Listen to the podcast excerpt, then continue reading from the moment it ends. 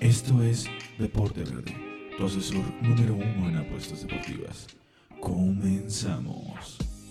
Familia, qué gusto tenerlo con nosotros en este su programa Deporte Verde, la zona apuestas deportivas número uno del mundo mundial. Los saluda Aldo Ramos en el micrófono, Manuel Vázquez está en los controles y en la edición. Viernes 25 de diciembre, Manolo. Nosotros no paramos. Aquí no se para. Les prometimos un programa especial. Este es un poquito más larguito. Vamos a hacer un, un recap una recopilación de los mejores momentos a mis ojos y a los ojos de Manolo en cuestión deportiva. También tocaremos ligeramente temas actuales, el caso de Miguel Herrera para ser específicos. Y analizaremos la penúltima semana de la NFL la cual está a punto de llegar a su fin. También platicamos ahora sí, ya que el programa pasado por cuestiones de tiempo no nos dio para desglosar un poquito más quiénes creo que son los candidatos ahora sí reales para llevarse el Bis Lombardi. Ahorita tocaremos un poquito más ese tópico. Y como les digo, una recopilación de lo que creo yo que fueron los momentos más importantes en el año. Arrancamos con el caso de Miguel Herrera, el cual el lunes estábamos viendo cómo el Club América daba el comunicado oficial que abandona la institución americanista, los de Cuapa, una carrera como técnico en la América brutalmente luminosa, brutalmente ganadora. Para muchos americanistas, el mejor técnico en la historia. Nada más y nada menos. No estamos hablando de pequeñeces.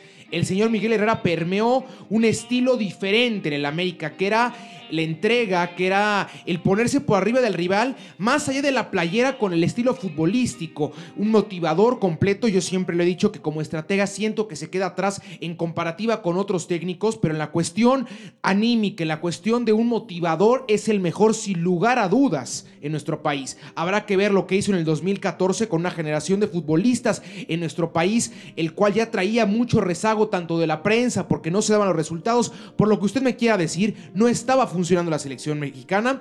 Llega Miguel Herrera y con una idea, a lo mejor y futbolísticamente hablando tan diferente, pero mentalmente hablando muy diferente a lo que habían propuesto tanto José Manuel de la Torre como el mismo Bucetich y cambia completamente la selección y tenemos un mundial, si bien no brutal, pero luminoso. Ahora, ¿qué pasa con el América? ¿Se hizo bien o no? Yo creo que sí y no se hizo bien. Sí, porque no, no veo yo que Miguel Herrera le pueda exprimir aún más a este América. No creo que sea un proyecto el cual prospere más allá de un año, año y medio. Yo platicaba que me gustó el América la temporada pasada. ¿Por qué? Porque era el que tenía más ritmo, más tiempo jugando a lo mismo. Junto con Tigres eran los planteles con más tiempo de trabajo. Y aparte era un equipo el cual ganaba, pum, con el escudo, con la playerita. Eso tarde o temprano se va a acabar. Le van a encontrar la forma y se le empezaron a encontrar ya al final América por algo no es campeón y por algo queda fuera en cuartos de final contra las Chivas. Entonces era necesario ya hacer ese recambio. ¿Por qué no lo veo bien? Porque estamos muy próximos al siguiente torneo y no creo que encuentren ahorita un técnico en la baraja de técnicos que pueda llegar a limpiar el problema real que tiene la América, que es una carencia total de fútbol por parte de sus jugadores. No existe el fútbol en Cuapa.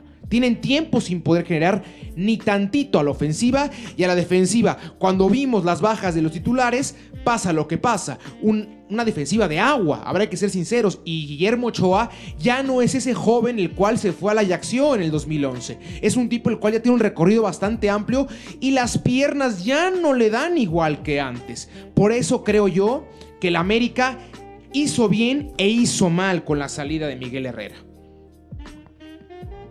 Habrá que ver a quién llegan. En la baraja está, ahí les va. Lo que me han dicho y lo que he leído y lo que me han comentado. Hay tres muy fuertes, muy fuertes. El señor Juan Carlos Osorio, ex técnico de la selección nacional, un tipo el cual lleva coqueteando ya tanto él como su agente equipos en la Liga MX. Yo se lo dije antes que nadie y después lo soltaron. Juan Carlos Osorio estuvo cerca de dirigir al Toluca la temporada pasada. Cerca. Con el arranque timorato de José Manuel de la Torre, se platicó con el, con el estratega colombiano por X o Y razón, tanto porque no le ilusionaba mucho el plantel, como no se llegó a una parte de acuerdo económico, no acaba llegando, pero el técnico colombiano ha estado buscando ha estado buscando volver a dirigir nuestro país. Le fue terrible con Puebla hace casi 10 años y quiere enmendar dicha, dicha mancha en su historial. Ese es uno. El otro, un técnico de mucho recorrido en nuestro país, ya campeón con Pumas, subcampeón con Cruz Azul, su último proceso lo vimos con San Luis, lo hizo terrible con San Luis, pero previo a ello lo había hecho muy bien con Necaxa, me refiero al señor Guillermo Vázquez. O el de la misma generación de estrategas, por decirlo así, de Miguel Herrera y del Turco Mohamed, los armados por Enrique Mesa y por La Volpe. El más luminoso, creo yo, Mohamed, seguido por Miguel Herrera y en último lugar Memo Vázquez. A mí no me gusta Memo Vázquez. ¿Por qué? Porque a diferencia de Herrera, que ya hablaba yo de esa ay, pasión y las venas saltadas y el, y el gritar y el alentar y el estar ahí que tiene Miguel Herrera, lo tiene pero muerto Memo Vázquez. Es un tipo frío, un tipo poquito más calculador. Como estratega me gusta más que Miguel Herrera, pero, pero está llegando a con el dolor de un aficionado externo al América, al equipo más grande de nuestro país, me duele decirlo, claro, por la, por la rivalidad deportiva. Rivales nunca enemigos, somos rivales, nada más en cancha, pero fuera no hay que ser inadaptados, ni hay que tirar cosas donde no tienen que tirarse. Entonces, Duele decirlo como aficionado del Toluca, claro que duele decirlo. Y como cualquier otro aficionado que no le va a la América, duele decir que la América es el único grande hoy en día en nuestro país. Le pese a quien le pese. ¿Por qué? Porque es el único el cual aspira constantemente a ser campeón. Es el más ganador y aparte es el que tiene más afición. Ahí está todo lo que se necesita para ser un grande, creo yo. Que es competir constantemente, tener títulos, tener historia y tener afición. Solo así se puede ser grande. En nuestro país solo hay uno. ¿La Chivas tiene títulos? Sí. ¿Tiene público? Sí. Pero no compite a diario. Cruz Azul, ni se diga. Pumas, ni se diga. Entonces, Toluca tiene para competir cada vez, es que cada torneo tiene títulos, pero no tiene afición. Habrá que ser sincero, es un equipo el cual tiene un arraigo de 30 mil, 40 mil personas. Ahorita su patrocinio principal va a ser ellos en la portada de su playera. Imagínense qué tan mal está. Bueno, retomando el caso del América. Memo Vázquez, Juan Carlos Osorio y el último, Dante Siboldi el ex técnico de Cruz Azul, el cual saliera obviamente por la puerta de atrás después de la terrible catástrofe ocurrida en semifinales del torneo pasado, que acaban perdiendo 4-0 la vuelta después de, haber ganado la ida 4 goles por 0. Acaba quedando fuera de la institución azul, de la institución celeste y lo busca el América. ¿Quién creo yo que es el que perfila mejor? Memo Vázquez. Es el que más cerca está un tipo de mucho tiempo en la Liga MX, por ende un tipo el cual conoce completamente la Liga MX. También por ahí se habla del truco Mohamed. Mohamed no creo que quiera regresar a la América. Y más después de cómo se fue, dudo mucho que el técnico argentino tenga intenciones de eh, regresar al nido. Al nido. Muy difícil que llegue el argentino. Seguramente tomará un poquito de descanso. Hizo muy buena pasta en Monterrey. No tendrá que preocuparse dentro de los próximos seis meses o hasta un año de agarrar una dirección técnica. Y después eh, creo que tomará las riendas de un proyecto un poquito más sólido. Entonces, Memo Vázquez creo yo que va a ser. No, no podría mojarme para decir va a ser el técnico de, de la América, pero es que es el que hoy, 25 de diciembre, se perfila aún más. Ahí está. Habrá que ver qué pasa con el América. Habrá que ver qué pasa con el avestrucismo, un equipo el cual tenía rato sin pintar tan federal como pinta hoy en día. Vámonos a la NFL ahora sí. Vamos con el fin de semana. Tenemos partido Vikings en contra de los Saints a jugarse en un ratito. Para que lo disfruten, compañeros, seres queridos. Poquitos, por favor, poquitos. Cuatro, cinco a lo mucho. Hágalo muy familiar. Petit Comité, entramos lastimosamente otra vez en semáforo rojo en nuestro país, me refiero a México, para los que nos escuchan fuera de, esta, de este tremendo país que tanto amamos y que en tantas canas verdes nos saca, pero amamos al final del día. Entramos otra vez en semáforo rojo, entonces véalo con cautela, véalo con poquita gente, disfrute, es un momento de de estar con los más, más, más, más cercanos. Después habrá tiempo de poder disfrutar y echar fiesta como se debe. Esperemos llegar a los Juegos Olímpicos para verlo con, amigos o, la Eurocopa o los próximos eventos deportivos en el 2021. Ante todo, llegar al Mundial de Qatar 2022 para poder abrazarnos, caramba. Hay que hacer lo posible para llegar a eso. Entonces, viernes. Saints en contra de los Vikings. Vamos con los Saints. Acaban perdiendo contra Kansas. Hoy nos fue muy bien el fin de semana, otra vez, Manolo. 11 de 15, 11 de 16. Fallamos 5. Hubo sorpresas como los Steelers, que yo estaba hablando que los Steelers no son equipo para ganar el Super Bowl, pero no creí que fueran ya tan malos, caramba. Por Dios, por Dios. Ahorita hablamos de eso. Pero bueno, fallamos 5. Entonces ahí vamos, vamos bastante bien. Después, Detroit en contra de Tampa. Vamos con Tampa. Voy, con Saints anterior, ¿eh? Voy con los Saints. Saints van a ganar. Cayeron contra Kansas, pero se van a llevar el partido en contra de los Vikings. Después, Tampa en contra de Detroit. Vamos con Tampa. Que Tampa, los primeros dos cuartos, como le gusta hacer sufrir a los que le apostamos este equipo. Y después, pim, pim, pim, pim, para arriba. Muy bien, Tampa. San Francisco en contra de Arizona. San Francisco queda eliminado. Y Arizona todavía en esa búsqueda de poder encontrar un hueco como comodín. Como dato curioso, y no mención, ojalá fue una mención pagada, va a ser el primer partido transmitido por Amazon Prime, Manolo. La primera vez para Amazon Prime, el cual va a tener un partido de NFL, va a ser este. Ahí va, va a debutar la famosa plataforma de streamings azul en el mundo de los deportes. Después, Miami en contra de los Raiders, un partidazo. Los Raiders aún matemáticamente no eliminados, todavía pueden competir por ese puesto de comodín y curiosamente van contra uno que está buscando a muerte dicha, dicha distinción como comodín. Viene de ganar a los Pats y eliminarlos. Tiene un cierre de temporada muy complicado el conjunto de Miami. Va contra los Reyes y va contra los Bills, ambos de visita. Tendrá que ganar sí o sí este partido.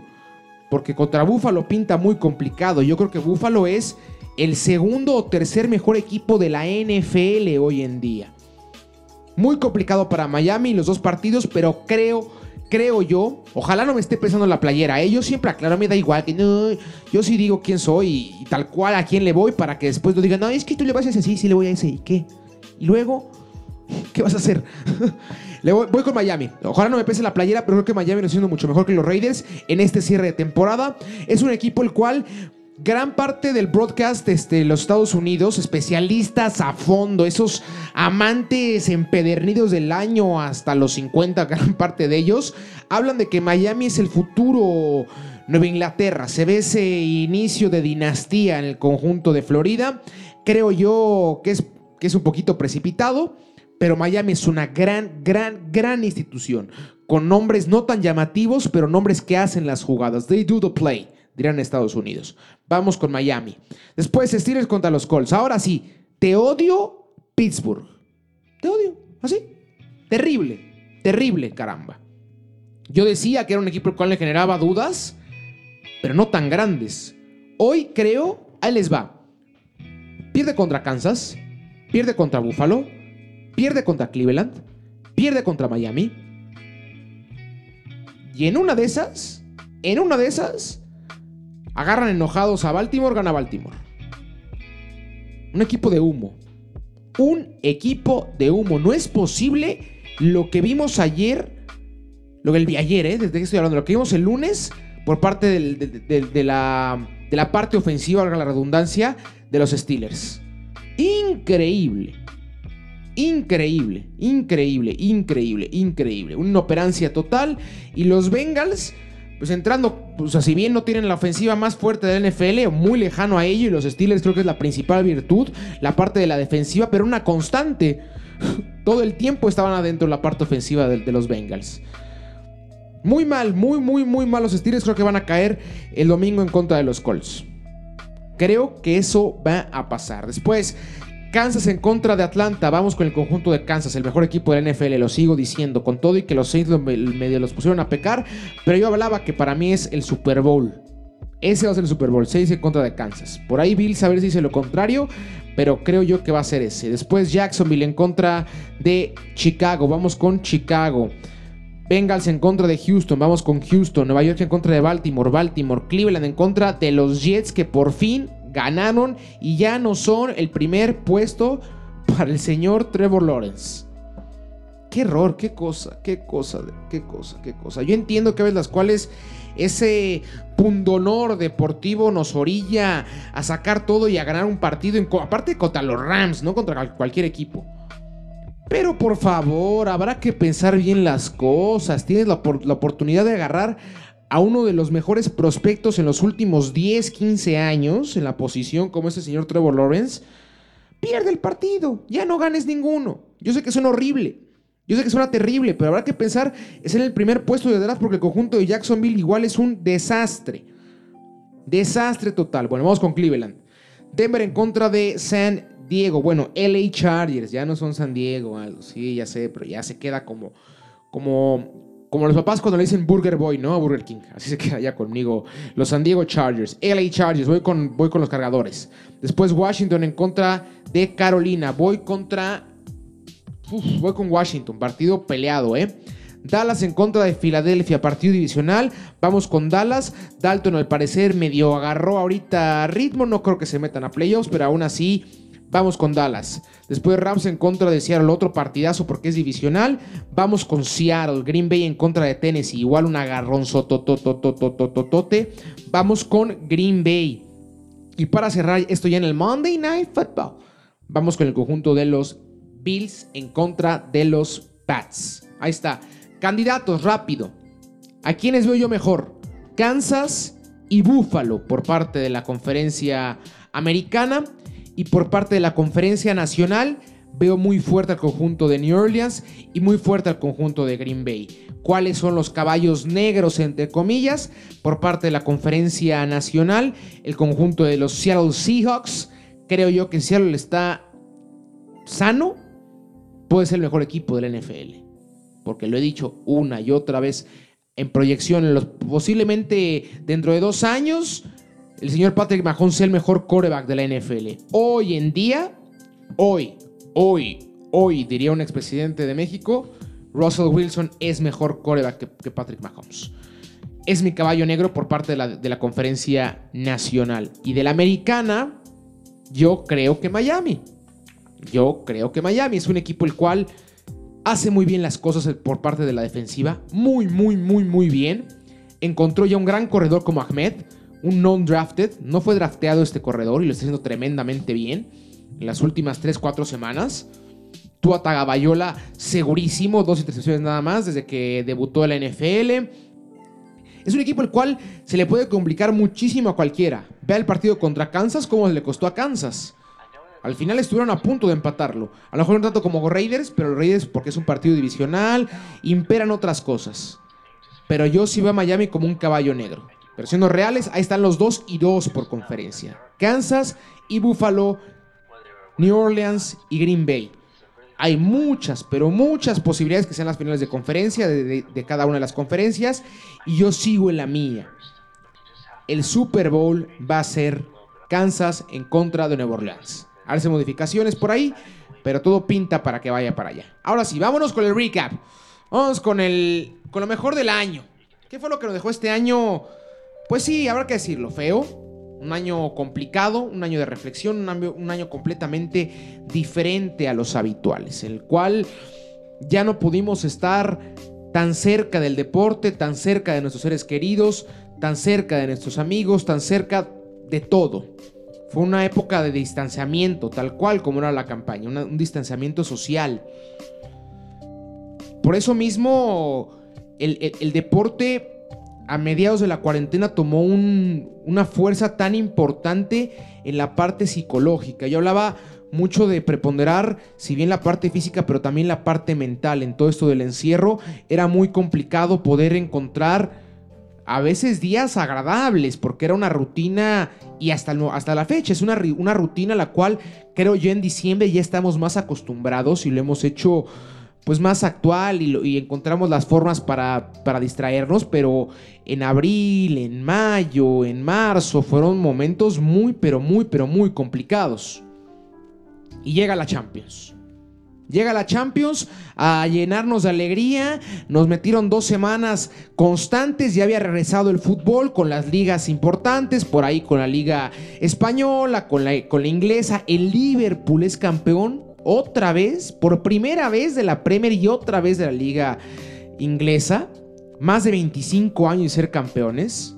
Se rompe una maldición. Hablando de maldiciones, se rompe la maldición para los Dodgers acaban ganando. Esto ya más cercano a hoy en día, desde el 89 que no eran campeones. Veo historias agradables, veo historias muy bonitas, historias difíciles, por supuesto.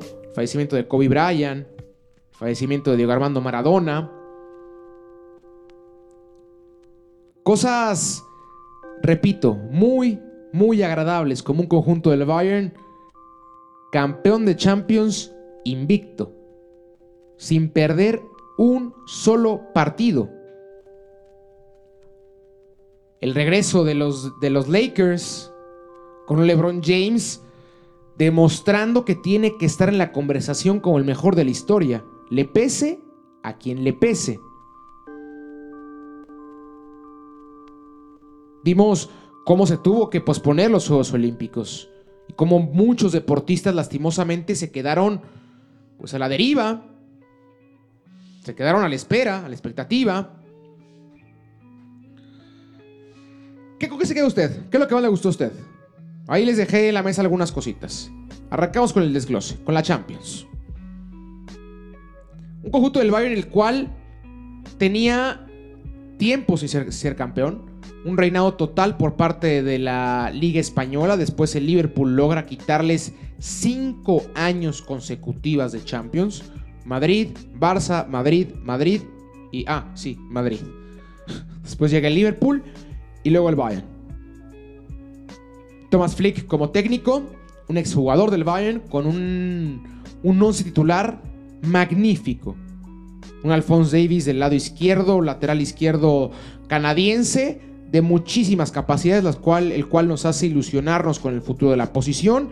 Un tipo con mucho mayor desgaste ofensivo, pero con tremendas, pero tremendas virtudes defensivas. En la parte central, una baraja impresionante la que tenía a su poder el técnico, pero decidió optar por un viejo conocido, Jerome Boateng,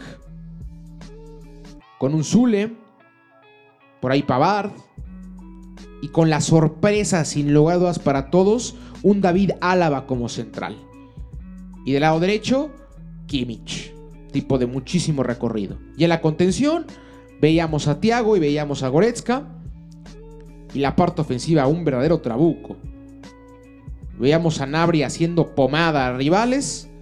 Müller por ahí. Kisley como el lado izquierdo, intercalándose con, con el croata Ivan Persic, tipo el cual ya abandonó la institución, para darle cabida a alguien, en mi humilde opinión, aún mejor, Leroy Sané. Y de punta, The Best. No lo digo yo, ¿eh? Lo dice la FIFA. El mejor jugador del 2020. Roberto Lewandowski. O Robert Lewandowski. O Beto para los cuates. Un astro. Un fuera de ser. El, programa pasado yo hablaba que me gustaba más que Ronaldo Nazario ya, hoy en día. Y lo reafirmo. Esta vez France Football no dio balón de oro. Y también el balón de oro como que perdió ligera credibilidad, ¿no? Desde que se deslindó de la FIFA, que ahora es the best y está el balón de oro, como que se pues, perdió un poquito de relevancia, dicho galardón. Nos entregó, pero seguramente hubiera ganado Lewandowski. Superaron al París. Superaron al Lyon. Dieron posiblemente el, el, espectáculo y el escándalo más grande en cuestión futbolística del año. 8 a 2 en contra del Barça. Ya es un día, ¿no? ¿Qué estabas haciendo el día que el Bayern le metió 8 al Barça? No, pues. Un equipo el cual era justísimamente campeón. No había otro el cual mereciera más ser campeón que el Bayern. Magnífico.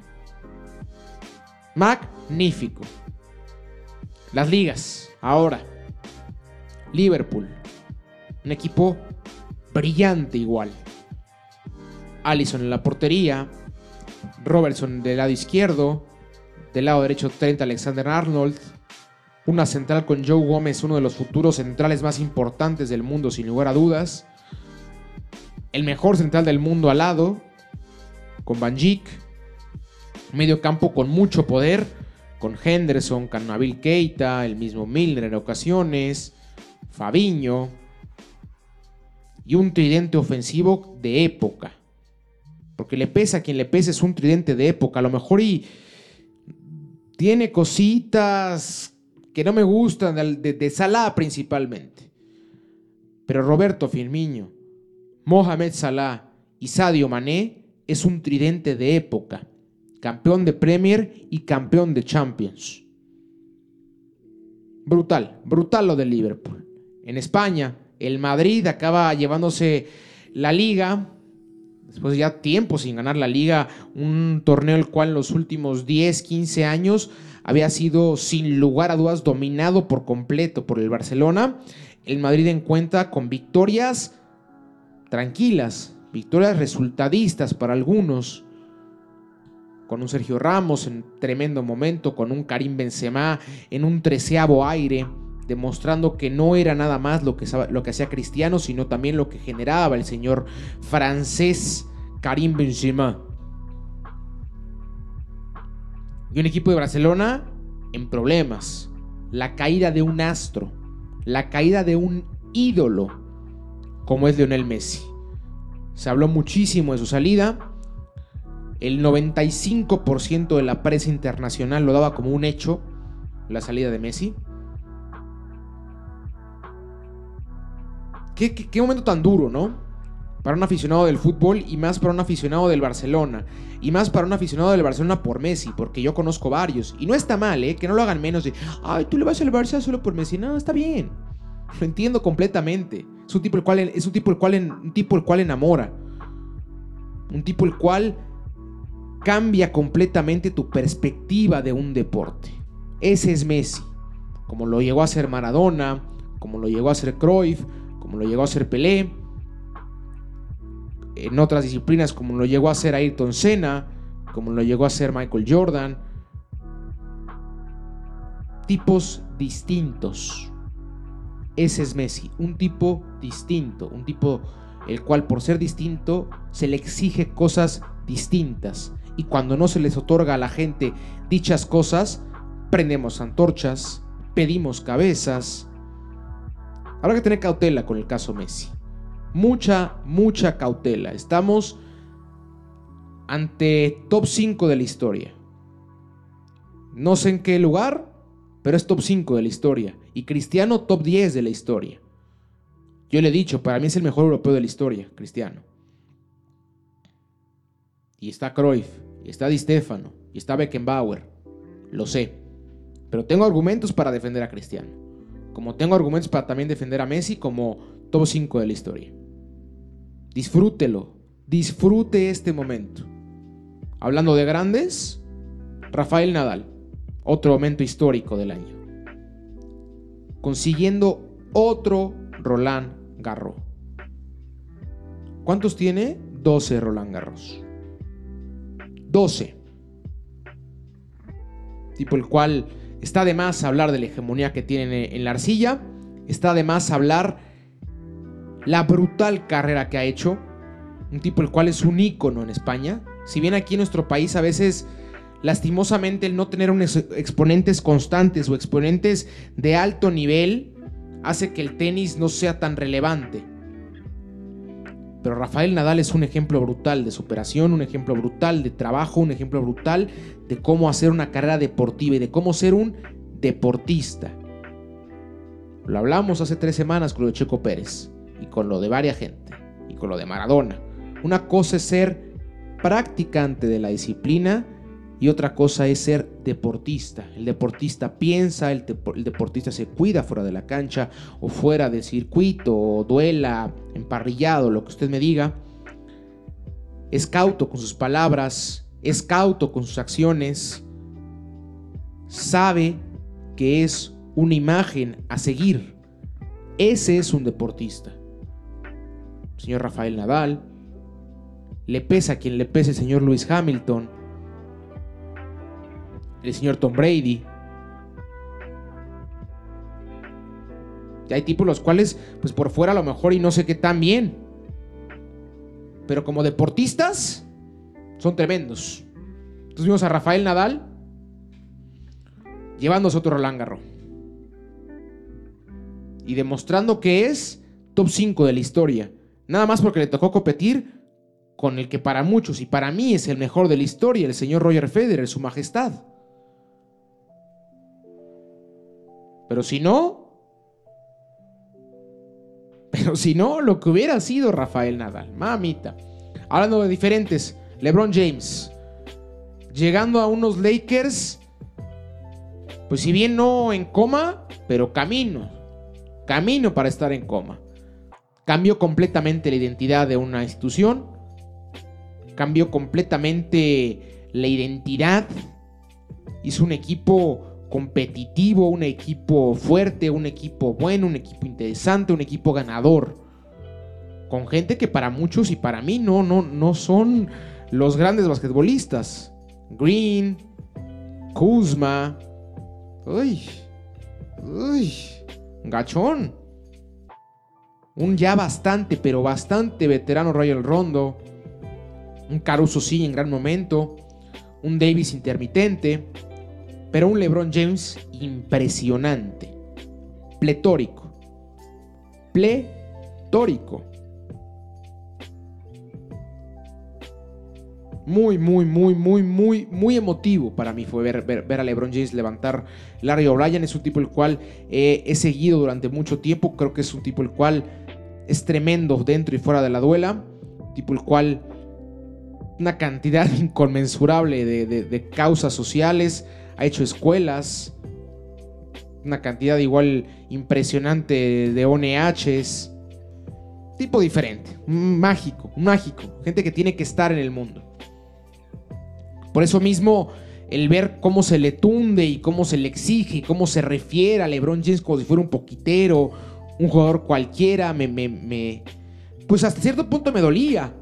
Y verlo campeonar, por más que no sea el equipo que yo aliento, como saben, yo soy un fiel hincha de, de los Rockets de Houston, pero verlo, aparte en el año en el cual falleciera Kobe Bryant, uno de los principales motivos por los cuales me gusta la NBA, yo chico viendo a Kobe, viendo a Shaquille, viendo a Najer en los maps, viendo a Novitsky, viendo a Nash, viendo Durán de los Supersonics en Seattle, equipo que ojalá regrese en algún momento a la NBA, un equipo histórico. Tremendo lo que hizo LeBron, tremendo.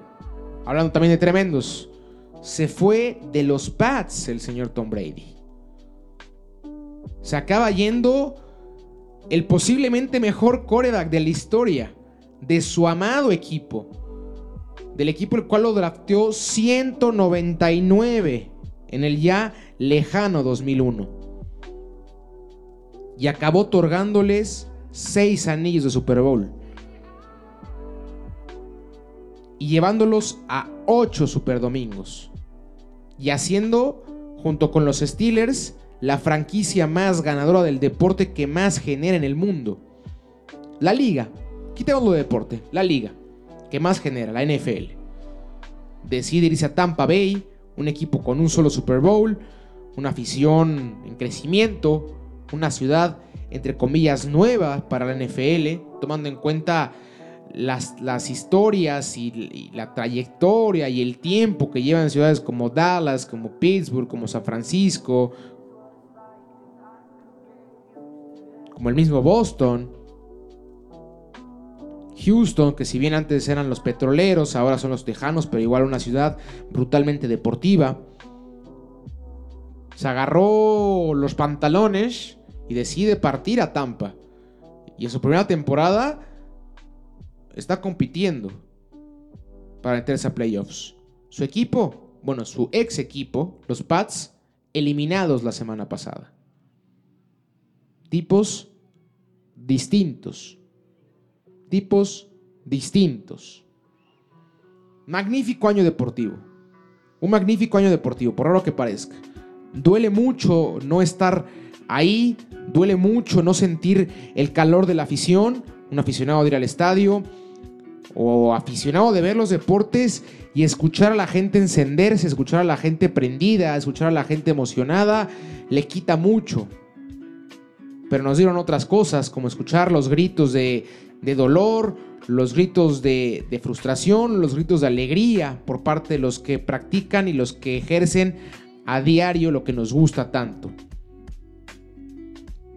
Otro caso magnífico, le decía Sergio Pérez en la Fórmula 1, el mejor año para el piloto mexicano, cuarto lugar en la, en la competencia de pilotos, por debajo de los dos Mercedes, Lewis Hamilton y Valtteri Bottas y del holandés y ahora coequipero Max Verstappen. Tipo con muchísimo talento, un tipo el cual le ha costado muchísimo a lo largo de su carrera sobresalir, son los 20 mejores pilotos del mundo y estar compitiendo con ellos y aparte de competir con ellos, competir con todo lo demás que hay atrás, o sea, ¿cuántos pilotos quieren tu lugar? Es tremendo lo que tiene en la cabeza el señor Sergio Pérez. Tremendo, tremendo. Gran ejecutor, no tan buen deportista. O no buen deportista, pero un gran practicante de su disciplina. Grande. ¿Qué más? ¿Qué otra cosa le gusta? ¿Qué otra cosa queda con este año? Yo le dije mis favoritas ya. O para mí los momentos claves de este, de este año. La posible salida de Messi, el campeonato del Bayern, el campeonato de los Dodgers, el campeonato de los Lakers, otro Roland Garros más para Rafael Nadal, el campeonato del Madrid.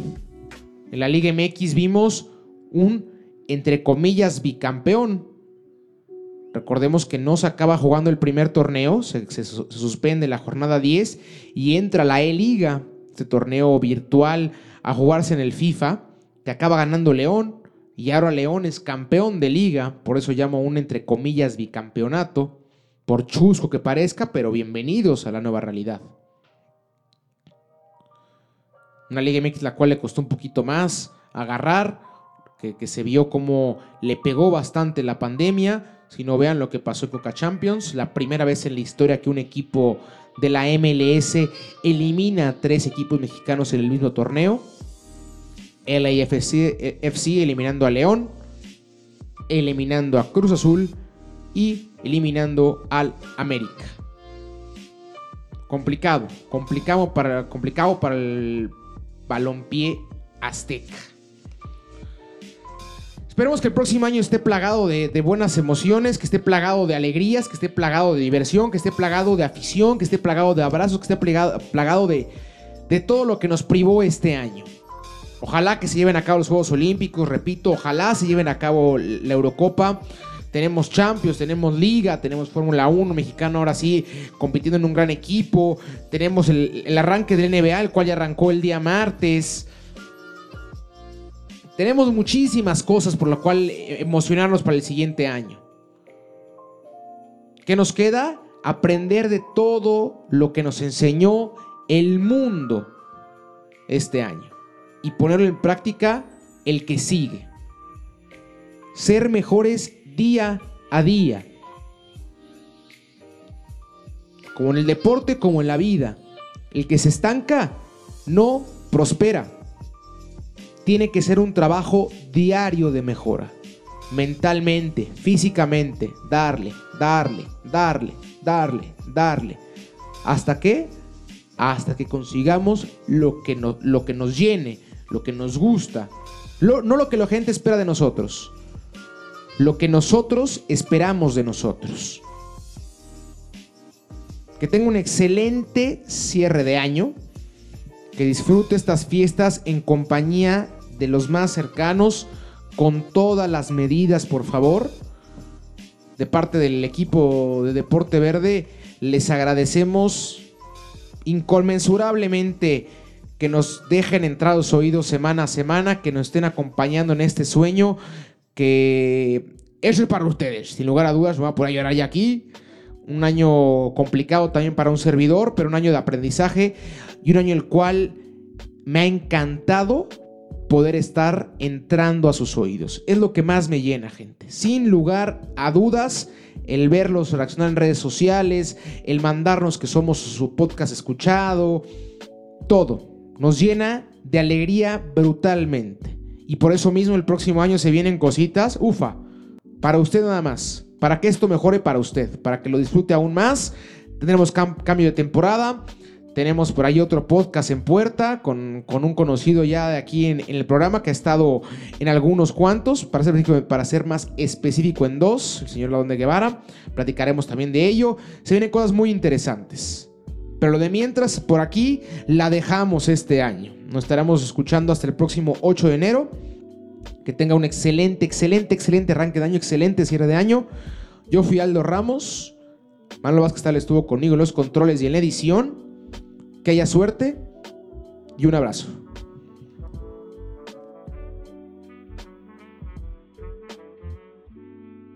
Esto fue Deporte Verde, asesor número uno en apuestas deportivas. Recuerda escucharnos cada viernes con nuevo contenido. Síguenos en nuestras redes sociales, Deporte Verde, Facebook, Deporte Verde, Instagram y Twitter. Hasta la próxima.